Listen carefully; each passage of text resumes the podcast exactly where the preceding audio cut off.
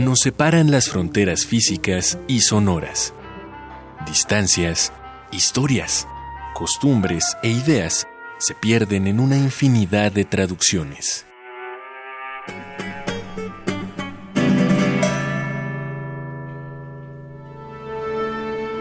Pero hay una voz que todos entendemos. La música es el idioma universal. Radio UNAM trae para ti concierto fuera de temporada de la Orquesta Filarmónica de la UNAM, desde la Sala Nezahualcóyotl del Centro Cultural Universitario.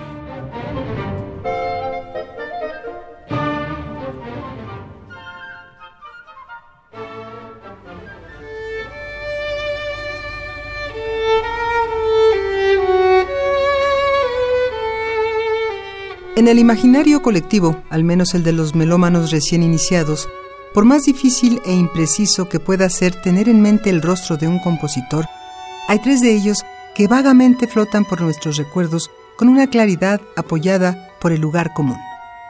El primero de ellos es el de Bach, del cual solemos recordar sus mofletes serenos y la doble papada en la que se apoya un gesto de amable solemnidad como un profesor sabio que no pierde su autoridad y respeto, aun con su peluca de rulos blancos, tan alejada de las costumbres de nuestra época, pero que es signo de aquellos tiempos de alta cultura. El segundo rostro es el de Mozart, de piel rubia y ojos descansados, la naricita fina sobre unos labios tan delgados que apenas dejan ver la ligera curva sardónica que tiene por sonrisa. De este gesto rozagante y burlón entendemos el carácter del compositor de la flauta mágica, y reconocemos la alegría de sus conciertos para piano y orquesta. Y el tercero de ellos es el de Ludwig van Beethoven, el atormentado, el más romántico entre los románticos, que sin la peluca de sus predecesores, Beethoven aparece en sus retratos con un cabello revuelto y entrecano que parece haberse aclarado más por las penurias que por la edad. Una mirada atribulada e impaciente nos mira y nos hace sentir que hemos interrumpido a la pintura, que la mayoría de las veces aparece con una pluma y una partitura inacabada entre las manos. Este año, la Orquesta Filarmónica de la UNAM dedicará una parte de sus programas a celebrar los 250 años del natalicio de este compositor alemán. Y no podemos estar más entusiasmados de iniciar esta nueva temporada de conciertos bajo la mirada atenta y juiciosa de su retrato, cuyo ánimo y energía han contagiado a cientos de compositores durante dos siglos y medio. El general romano Cayo Marcio se hizo merecedor del sobrenombre Coriolano, después de conquistar la ciudad volsca de Corioles, con un pequeño escuadrón de soldados allá en el siglo V a.C. Una hazaña tan impresionante que el pueblo romano lo proclamó héroe, aun cuando su carácter lo hacía insoportable para ellos. Era déspota, altanero y soberbio a tal grado que la antipatía del pueblo romano no llegó tan solo a un rechazo general. Coriolano fue exiliado y, arrebatado por el despecho, volvió al pueblo volsco de su pasada conquista y se alió con sus viejos enemigos para atacar a su propio pueblo. Los ruegos de su madre y su esposa lo hicieron calmar su ímpetu y los volscos, al verlo flaquear en el último momento, lo ejecutaron.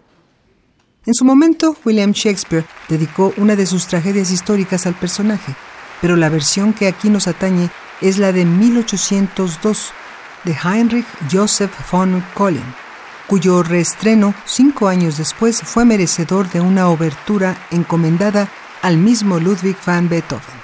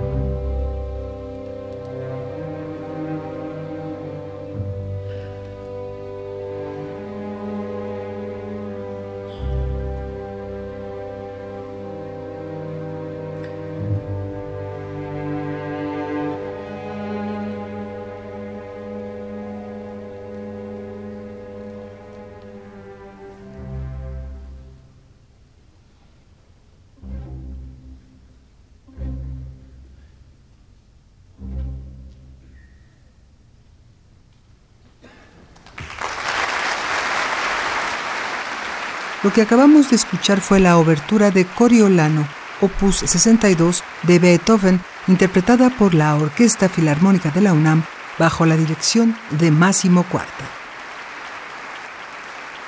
Qué difícil es entender en la actualidad la relación que sostenían los autores clásicos con sus obras. Romantizamos la idea de sus obsesiones como un cauce natural del ser creativo, pero si lo traspasamos a la actualidad, un autor bajo las mismas circunstancias nos resulta exagerado y egoísta. En su lecho de muerte, Beethoven confesó a su amigo Stephen von Breuning y a su secretario Anton Schindler lo mucho que había sufrido al parir su ópera Fidelio. Entender cuáles fueron los sufrimientos y sinsabores que el compositor experimentó desde el inicio de la composición en 1803 hasta la representación de su versión definitiva en 1814 es una tarea demasiado extensa para contenerla en este pequeño intermedio intramusical, pero la exigencia provenía, por supuesto, de su propio control de calidad, de tal modo que experimentó con cuatro oberturas distintas para esa ópera.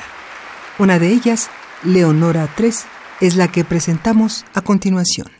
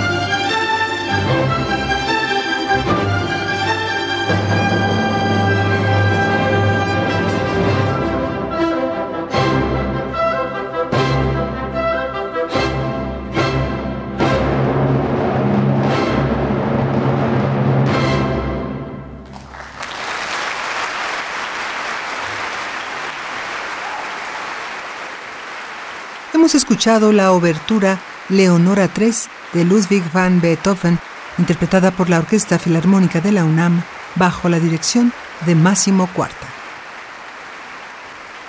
Solo en los primeros 40 días de este año, la humanidad se ha mantenido al filo de su asiento con situaciones que nos competen y afectan a todos. Un incendio masivo en Australia, la amenaza de un conflicto bélico de talla mundial y un nuevo virus que mantiene las fronteras en alerta. Y todo ello no es más que la consecuencia de acciones que un sector de la comunidad científica ha advertido durante décadas. Cuando la Dirección General de Música de la UNAM encargó a Cristina García la composición de una pieza que conmemorara los 250 años del natalicio de Beethoven, esta utilizó dos ideas para generar su obra musical. La quinta sinfonía del compositor alemán y la situación por la cual atraviesa la humanidad. Así, partiendo también del canto religioso que suplica, Señor, ten piedad de nosotros, García compuso Lord Have Mercy on the 21st Century, cuyo estreno mundial escucharemos a continuación.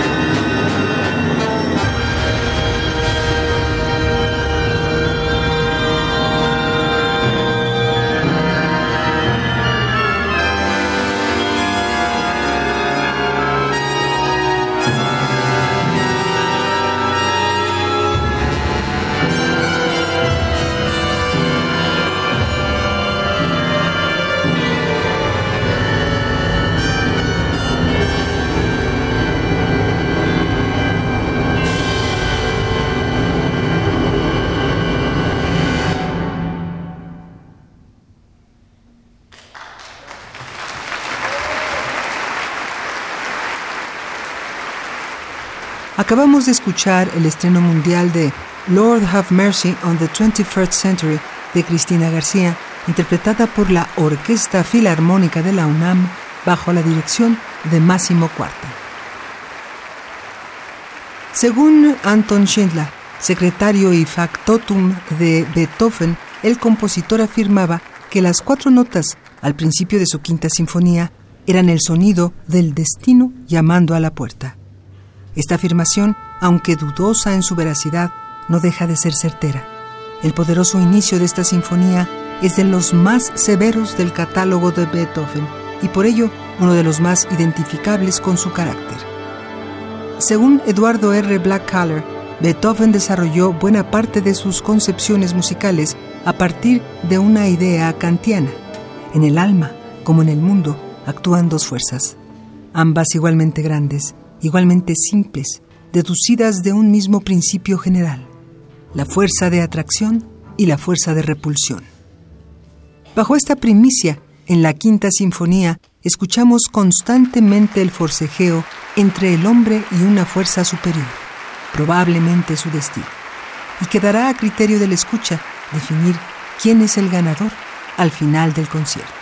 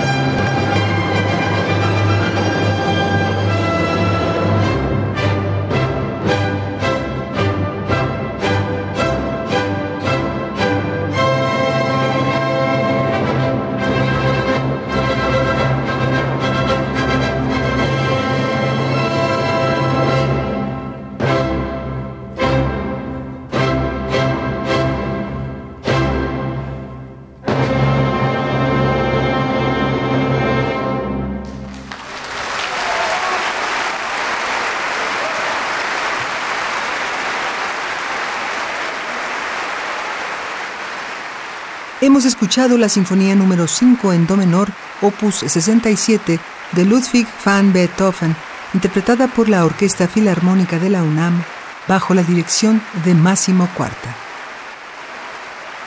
Cada vez que pensamos en un artista, en un creador de cualquier época que combate demonios internos y que se encuentra más a gusto dentro de su mente que en convivencia con sus coterráneos, estamos pensando en Beethoven. Su misma biografía es una novela romántica, con los mismos lances de un destino tormentoso que cualquier ficción. El mismo abandono del hombre ante una naturaleza cruel, aunque imparcial, pero aterradora por su magnitud. Qué mayor ironía del destino que hacerle perder a un compositor la capacidad de escuchar. Y como cualquier drama decimonónico, entre los nubarrones de la narración y los relámpagos de la adversidad, el espectador es capaz de conseguir algo de luz y claridad, muy similar a una enseñanza, pero sin la esterilidad de una moraleja. Esa luz es la celebración que hoy podemos hacer 250 años después del nacimiento de una de las mayores mentes creativas de la humanidad.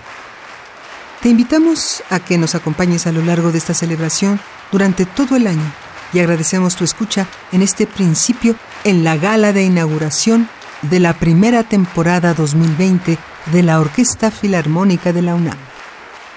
Estuvimos con ustedes en los controles técnicos Paco Chamorro, el guion de Mario Conde, la producción de Marco Lubián y la voz de Tesauri. Gracias y hasta la próxima semana.